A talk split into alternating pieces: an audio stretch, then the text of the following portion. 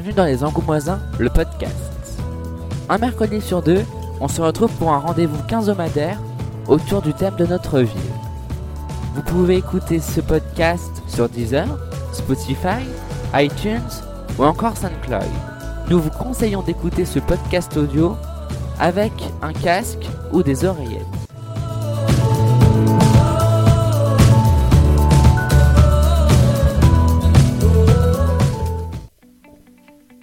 Bienvenue dans le troisième épisode des Angoumoisins, le podcast.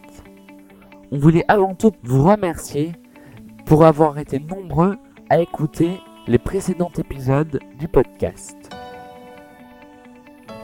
Aujourd'hui, nous allons parler de la foire exposition de Barbezieux.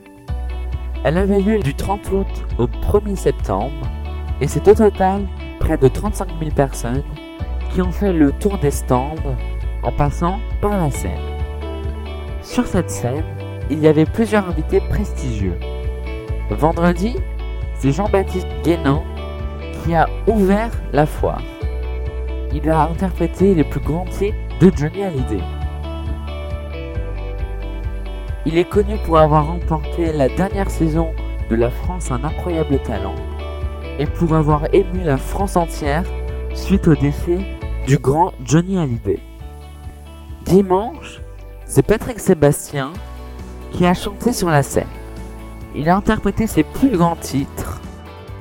L'ancien animateur du plus grand cabaret du monde a su attirer un bon nombre de personnes à son concert. Mais vendredi, la reine de la pop Jennifer se produisait sur scène.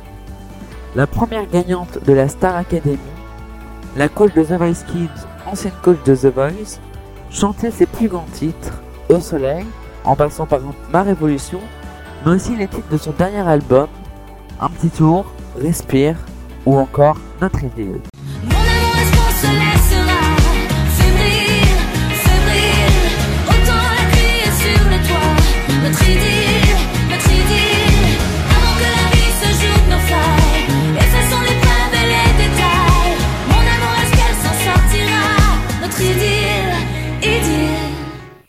La chanteuse, auprès de 10 millions d'albums vendus, après un énorme succès de son huitième album, a su convaincre plus de 12 000 personnes, un vrai succès pour cette foire.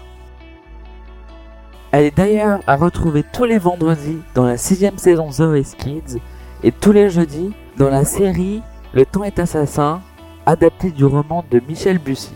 Cette 38e édition a été un vrai succès avec presque 220 bénévoles. Une 39e édition sera donc reconduite l'année prochaine.